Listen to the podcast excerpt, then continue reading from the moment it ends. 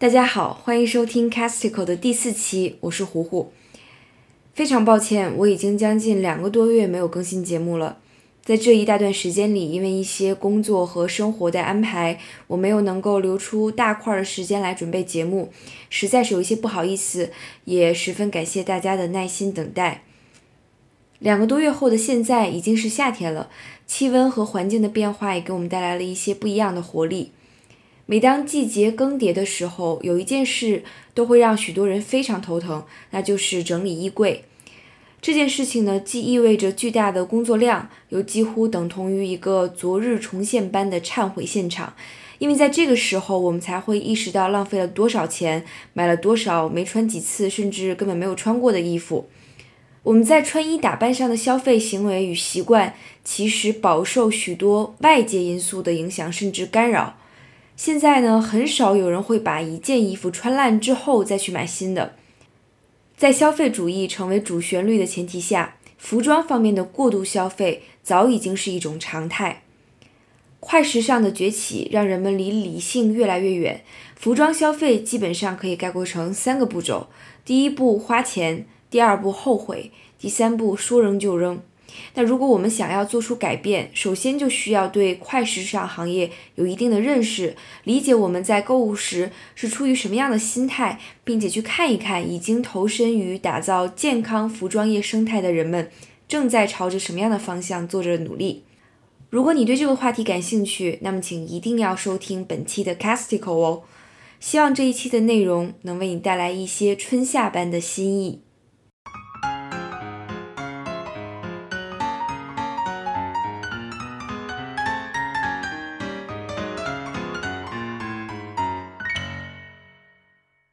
除了推荐与时尚和环保相关的节目，在这期节目中，我还会给大家推荐知名作家也是资深 YouTuber John Green 的播客节目。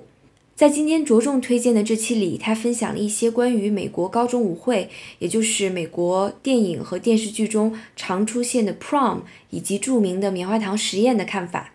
最后呢，我还会给大家推荐一个现在正当红的青少年 YouTuber 的播客节目，名字叫做 Stupid Genius。今天推荐的这期节目中，呃，知识密度并不高，但它展现出来的活力、想象力和青春的感觉，实在让我觉得非常的感动。等一下呢，我也会跟大家具体聊聊看。如果我的推荐让你有兴趣听一听被推荐的节目，读一读我提到的文章，请你前往 Castico 的网站，也就是 Castico.fm 查看完整版的节目后记。因为一些一言难尽的原因，你正在收听节目的方式或许无法直接从节目介绍或者 show notes 中看到我所有推荐的内容连接，而去 Castico 的网站查阅是目前最靠谱、最稳定的方式。当然了，也欢迎你关注我的微信公众号“胡胡胡说”。从本期开始，我也会把节目在微信公众号上发出来。其实呢，这个公众号目前对于我还不一定是一个有多大作用的扩散管道，因为现在关注的人实在太少了，我都有一些不好意思说出口。不过，关注这个公众号的福利就是，我会比较频繁的组织一些抽奖活动，用一些好书和小礼物感谢所有支持我的朋友们。所以呢，趁着人少的时候关注我，就意味着更高的中奖概率。所以再一次诚邀大家来关注我的微信公众号。我还是非常希望，在有效信息传播阻碍重重的时代里，Castico 能鼓励你直接接触英文原生内容，享受一手信息带来的快乐与启发。今天的第一个推荐来自 The Guardian 的 Chips with Everything。节目的名字非常有大不列颠的风格，字面的意思呢就可以理解成薯条配一切。其实它是一个通用的俗语，指的是一些餐厅没有精心准备或者策划过的基本款菜单。今天着重推荐的这一期题为 “Measuring Your Fashion Footprint”，意思呢是计算你的时尚足迹。这里的足迹不是说一个人追求时尚、购买时装的历程，而更多的是讲我们购买并且消费服装所对应的生态足迹。大家知道的，时尚业通常会在春秋两季发布新的款式和产品，而快时尚指的是一年中的五十二个星期，每一周顾客走进快时尚的品牌商店。都能发现新的商品，这种速度必然会使每个环节都打折扣，无论是设计款式、加工生产还是质量检查。最终呢，每件衣服的 durability，也就是耐穿程度，都不得不被压缩，从而为商家的盈利让步。当然，其实 durability 早就不是一个被迫改变的属性了。许多品牌，无论服装还是电子消费品，都在故意减少商品的耐穿耐用时限，从而促使大众不断的去消费。BBC 有一档纪录片，名字叫做《无节制消费的元凶》，就直接揭露了这部分消费主义的真相。那 Vice 前段时间写了一篇吐槽 AirPods 的文章。也批评了苹果故意把 AirPods 的使用寿命限制在十八个月。另外，对于环保来说，这款耳机就是一场彻底的悲剧。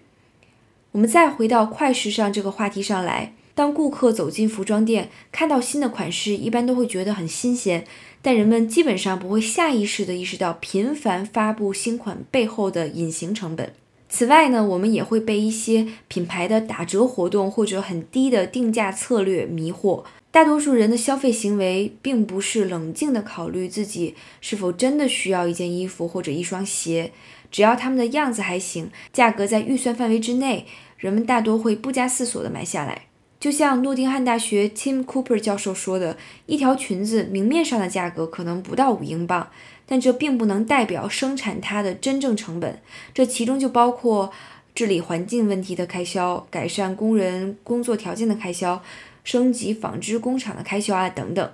而且相对低价的快时尚服装也很难让我们想好好珍惜。就算没怎么穿过，捐出去也能多少弥补一些罪恶感。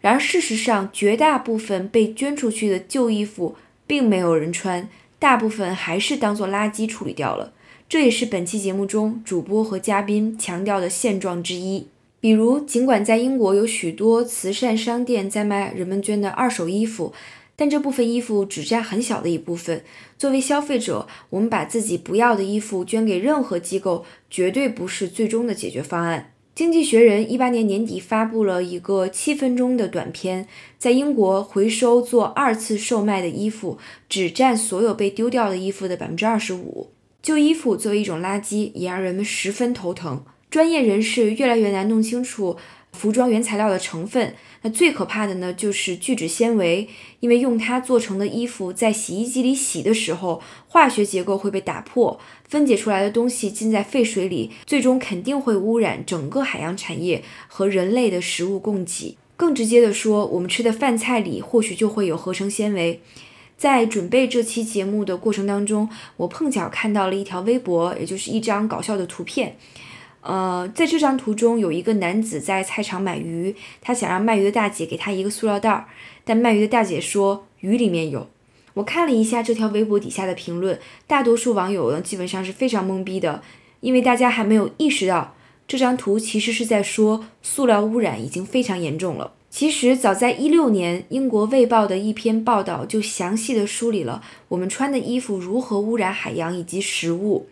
一七年，美国 NPR 的一篇文章呢，也说明了我们洗过抓绒外套的废水，大多会直接污染我们吃的东西。除了聚酯纤维以外，其他的制衣材料也各自有一些陷阱。比如，大家或许都会觉得棉质的衣服似乎没什么问题，但它也有可能导致污水和杀虫剂污染。听到这里，你可能会觉得买衣服就像走入了一片雷区，到处都有陷阱。的确，作为消费者，我们特别需要科学的花钱。就像节目中讲到的，我们需要知道耐穿且环保的服装有多么的重要，需要管理好自己的消费欲望。而了解这些的前提呢，就是我们知道自己为什么这么热衷于买新衣服。在节目中，嘉宾提到了一位社会学家的观点。这位名叫 Colin Campbell 的社会学家认为，买衣服体现了人的天性，是人对于新鲜、干净、自尊的追求。所以，如果在打扮自己这一方面喜新厌旧是我们的天性，那么怎么样才能以更低的环境成本满足我们的欲望呢？寻找这个问题的答案，正好是一些科技和时尚先锋奋斗的目的。这其中的代表人物之一就是声势浩大的时尚革命的发起人 Ursula de Castro。Ursula 有一个很闪耀的头衔，那就是 Queen of Upscaling，用中文讲呢就是升级再造女王。Upscaling 与我们熟悉的 Recycling 有不一样的含义，它强调的呢是保留旧衣服的原样，在原样的基础之上清洁改造，再一次投入使用。而 recycling 指的是 fiber to fiber 的化学形式，也就是从纤维来回收降解到纤维去。现在人们捐出的所有旧衣服里，只有百分之一能够真正做到 fiber to fiber 的回收，所以可见 fiber to fiber 目前并不是一种可以持续、可以规模化的形式。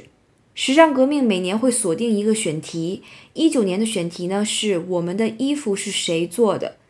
通过探索与主题相关的话题，Ursula 希望人们在追求新鲜感与时尚感的同时，能够关注服装生产的过程、供应链的各个环节的现状，呃，认同耐穿度的重要性，付出自己的一点努力，让时尚行业变得更加环保。Ursula 认为，科技有助于人们改善消费观念，不断出现的网站和 App 使信息更加透明，人们对于行业的认识也越来越深刻。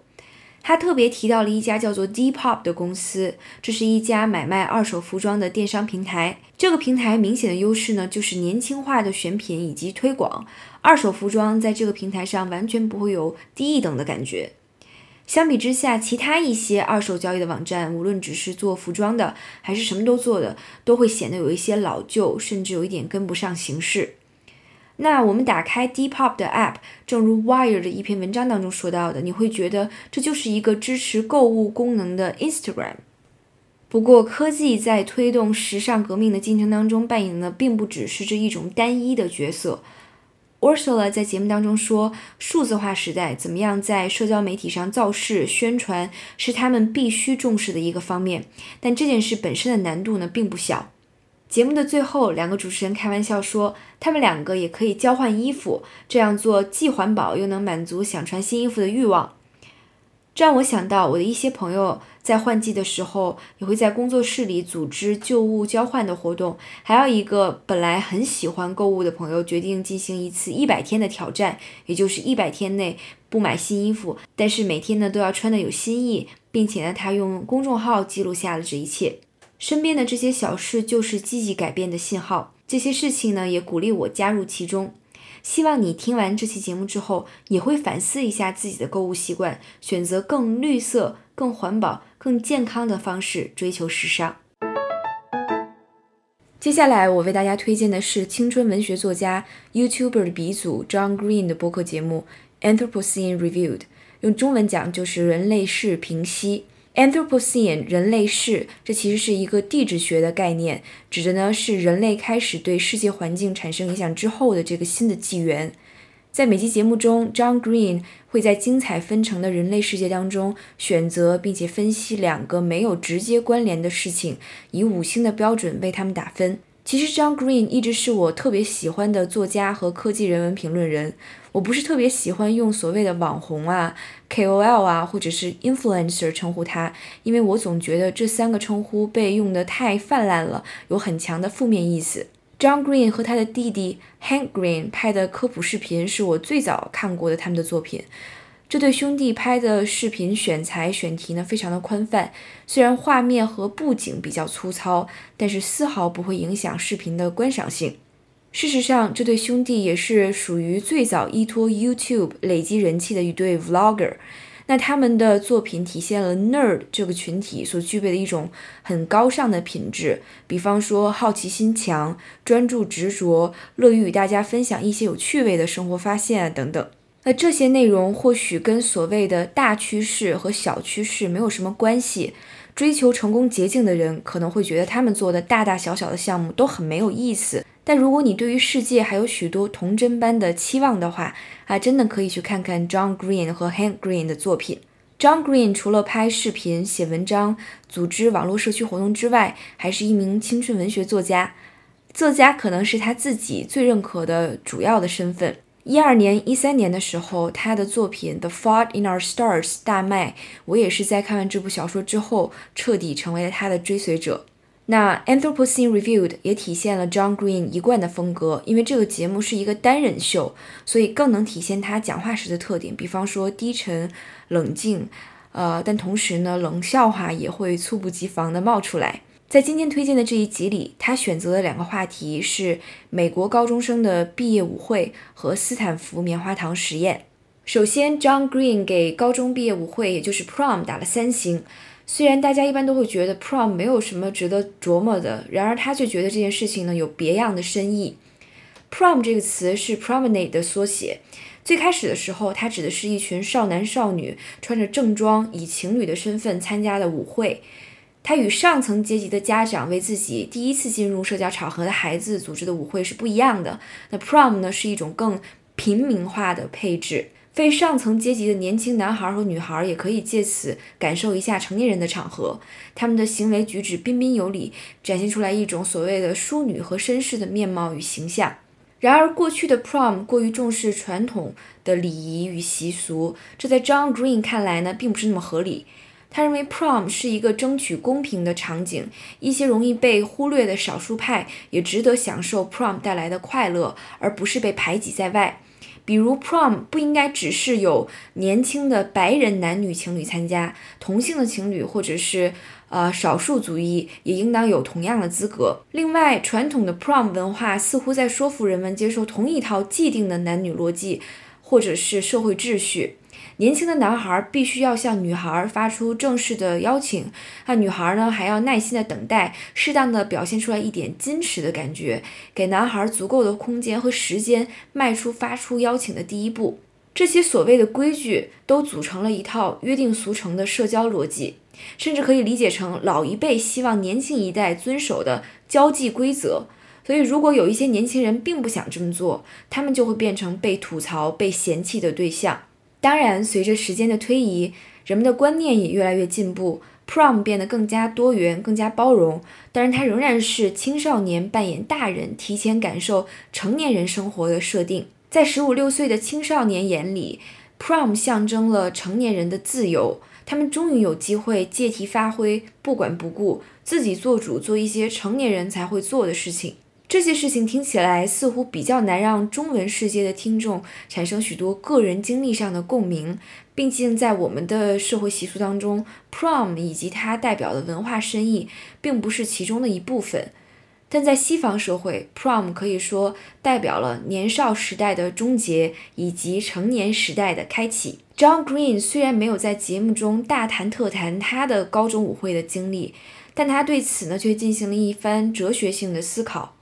他觉得在高中舞会上发生了什么故事并不重要，是否俗套也不重要，最重要的是他对每个人都是新鲜的经历。每个人在回忆或者是向他人描述这段故事的时候，想到的或者讲出来的都是一个理想化的自己，是期待中的自己，这才是对自己最有意义的东西。就像美国作家冯内古特所言：“我们就是我们假装成为的样子。”虽然 John Green 给毕业舞会打了三分，但我愿意给他的角度和阐述打四点五分。他的话让我想到了许多影视作品，比如 Netflix 的美剧《Atypical》，中译名呢叫做《非典型孤独》里非常非典型的高中舞会。男主角 Sam 是一个离不开降噪耳机的自闭症患者，他的小女朋友为了让他享受一次 Prom，号召学校组织了一场不公放音乐的舞会。想听歌的人呢，只能戴上耳机才能听得到。那在不同时代的电影、电视作品当中，我们也可以了解毕业舞会文化的演变，享受每个时期下的故事带来的感动。John Green 在这期节目中平息的第二件事是著名的棉花糖实验。这个实验是上世纪六七十年代一位名叫 Walter Mischel 的斯坦福心理学家和他的同事做的有关自制力的实验。在这个实验中，他们选择了一群小朋友作为实验对象，用棉花糖和其他一些小零食考验小朋友们是否经得起诱惑。小朋友们被告知，在实验人员离开的十五分钟内不能吃掉眼前的零食。如果他们真的做到了，那十五分钟之后，等实验人员回来的时候，他们就能得到双倍的奖励。多年之后，实验人员又回访了这些已经成人的实验对象。看看他们后来的成长轨迹与起初在实验中的表现是不是存在一些因果关联。那实验人员发现，当初暂时扛住了诱惑，然后获得了双倍奖励的小朋友，成年之后取得了各种各样的人生佳绩；没能抵挡糖果诱惑的那些，后来整体的发展呢，都相对逊色一点。这项实验的结果随后极大的影响了大众文化和生活的方方面面。最典型的呢，要数儿童教育。怎样在孩子小的时候培养起他们的自控力和意志力，成了大多数家长关注的焦点。还有衍生出来的延迟满足感，也就是 delayed gratification，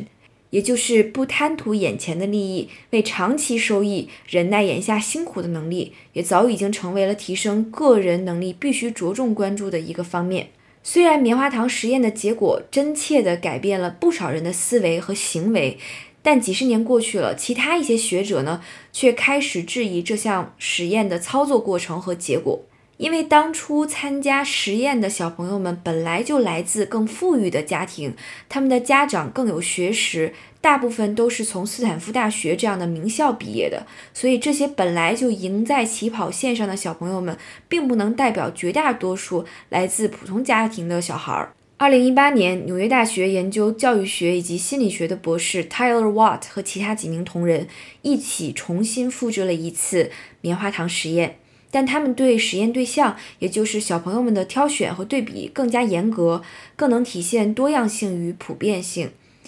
最终，他们得到的结论是，影响孩子是否成功的决定性因素，并不是小朋友自身具有的自控能力，而是他们背后的家庭。当孩子面对糖果的时候，是不是会选择多等等，先不吃，是一种出于直觉的选择，是一种下意识的反应。这跟他们各自的家庭条件有非常大的关系。如果小朋友的家庭条件好，他们平常就会有更多的安全感和稳定感，那他们并不会觉得多忍一会儿有什么不好，反正等一会儿之后呢，会得到双份的奖励。那如果家庭条件不好，小朋友就会对眼前的糖果会不会凭空消失都不确定，那他们就会下意识的选择牢牢抓住眼前的这块糖，所以才会选择先吃了再说。关于纽约大学 Tyler Watt 博士等等做的这个新版的棉花糖实验，大家呢也可以去听听一八年六月 NPR 的节目的 Indicator 做的一期播客，那题为 Let them eat marshmallows，也就是让他们吃棉花糖吧。这期节目中有一句话让我觉得印象十分深刻，那就是最早的棉花糖实验只能用于反映人类具有的一些认知方面和心理方面的特性，却不能用于预测人的行为以及选择。有关棉花糖实验的反思和审视，除此之外还有许多。那再回到我推荐的这一期节目，John Green 在节目中说，如果当时自己有机会参与了这个实验，他一定会毫不犹豫地把棉花糖先吞掉。小时候的他并不乖巧，而且还常常会用活在当下作为借口。那其实我们可以看出，他年少时的种种行为，其实并不影响他现在成长成了一个对社会很有价值的人。人的能力和性格是慢慢形成的，是在一次次选择、校准、跌倒、重新起航中磨练出来的。这是一个非常漫长的过程，并不能用一个短暂的行为一锤定音。另外，为什么许多人选择相信最初棉花糖实验的结论和延展，其实也是值得我们去想的。John Green 认为，这些人相信的其实一种人生的幻象，他就是只要学会忍耐、不懈努力，迟早会实现人生的成功与稳定。可是，虽然人生可以充满希望，却真的不一定会兑现这些希望。每个人距离生活彻底崩塌，其实并没有那么遥远。任何事情呢，都有可能让每个人陷入持续的混乱与困境。如果这样想的话，那似乎人们在眼前还有棉花糖的时候，先把它吃掉，是一种可以理解的正确的选择。John Green 给棉花糖实验打了三星。他对于这项实验的评述，更多的是让听众有机会回到原点，围着这件事儿换换角度想一想，而不是在直接吞服某一些人摆在我们眼前的结论和道理。关于这个话题的文章和书籍还有许多，其中就包括 Water Michelle 自己写的一本书。在这个书中，他纠正了许多外界对于棉花糖实验的揣测和误解。那这本书据说非常值得一读，我也已经把它放在待看列表里了。无论是毕业舞会还是棉花糖实验，John Green 都给我们挖出来了一些奇妙的新鲜感。希望你在听完这期节目之后，会有足够的兴趣持续关注 John Green 的人类式分析。本期 Casticle 推荐的最后一集播客来自节目 Stupid Genius，制作人和主播是一名在 YouTube 上拥有将近八百万粉丝的青少年博主 Emma Chamberlain。如今只有十八岁的 Emma 在二零一七年开始拍视频，上传到 YouTube 上，在不到两年的时间内，就凭借一己之力累积了几百万的受众。Stupid Genius 是他在今年四月份开始做的一档播客节目，首期节目在发布几天之后，就迅速在五十多个国家和地区的苹果播客榜单登顶，由此可见他的人气是有多旺。其实这档节目一点也不玄乎，说的通俗一些，这就是一个青少年闲扯的节目。但是 Emma 的方式，呃，如果用一个很有腔调的词语来形容的话，就是非常的 authentic，也就是原创性很高。在每期节目当中，他会提一个有趣的问题，然后为这个问题呢猜出三种不同的答案，其中两种呢是错误的，一个呢是对的。用 Emma 的原话来说，这样大家既能看到他笨蛋的一面，也能看到他聪明的一面。除此之外艾玛还会在节目一开始当中有一个小的板块，叫做每期一词。他会选择一个青少年中流行的词语或者说法做一番评论。那节目结尾处呢，也会再选择一个日常的话题随便聊一聊。每期节目的时长呢，大约有三十分钟左右。今天我们推荐的这期题为 Why are cats afraid of cucumbers？为什么猫害怕黄瓜？选这期的原因呢，是因为我之前并不知道原来猫害怕黄瓜，所以呢就在十几集看上去主题都非常怪机的节目当中选了这个。那大家多少也能从中呃感受到 Emma 的风格，她是那种非常天马行空，对什么犄角旮旯的话题都有兴趣的小姑娘。猫为什么会害怕黄瓜呢？是因为黄瓜的形状和颜色都会让它们联想到蛇，而猫骨子里呢是非常害怕蛇的，所以它们看到黄瓜的时候呢就会吓得立马跳起来。不知道听众朋友们有没有看过相关的视频？如果你还没有看过的话，可以去视频或者是社交媒体上去找一找。呃，这些视频呢还是有一些刺激的。这期节目的内容其实没什么太多可以总结的，因为大多数时间 Emma 也只是在即兴发挥。不过他的即兴发挥并不会让我们感觉到很烦或者是很腻。比如有一些做搞笑或者是休闲内容的 podcaster，常常直接呃拿来网上那些很好笑的梗啊、meme 啊或者 gag 之类，很生硬的去讲一些段子。但是 Emma 却不会这样，她话非常的多，但是很难让人觉得讨厌。即使她讲话的时候会夹杂许多脏话。那 Stupid Genius 这档节目呢，被许多青少年当做睡前必听的节目。尽管 Emma 的更新频率不是特别高，但是也挡不住她的听众反复重温每一期节目。一档新的节目能做成这样，实在是令人羡慕。Emma 目前为止取得的成绩离不开她自己对于内容创作的坚持。起初，她开始拍视频的时候，也是受到了老一辈 YouTuber 的启发。她幻想某一天自己能像他们一样成功，与那些有名的 YouTuber 做朋友啊，等等。所以他就开始模仿一些穿搭、生活方式、手工的博主。但他一开始早期拍的视频并没有获得多少的关注。在自己独立拍摄，或者是跟朋友一起拍摄了一些视频之后，2017年夏天，他的一条原创的视频让他开始走红。在这条视频中，他拿着十二美元去美国的一元店买了一堆奇奇怪怪的东西，然后他自己在家里的书桌前拍了一个视频，逐一跟网友分享这些小东西以及一元店其实有多么的好玩儿。在这个视频当中，艾玛没有化妆，也没有精心布置什么场景，她的剪辑手法非常的粗糙，视频效果呢也非常的简单，但是她的真实、直接与幽默帮她虏获了一大批粉丝。从此之后，可以说他找到了属于他自己的风格和路径，并且一直坚持自己策划、自己剪、自己做视频。福布斯一篇写 Emma Chamberlain 的文章当中说，Emma 在不同社交媒体上都获得了让许多明星十分羡慕的成绩。比如在 Instagram 上，她的 engagement rate，也就是赞和评论的次数除以粉丝的总数，能够达到百分之二十五左右。而其他一线好莱坞的名人啊，或者是明星。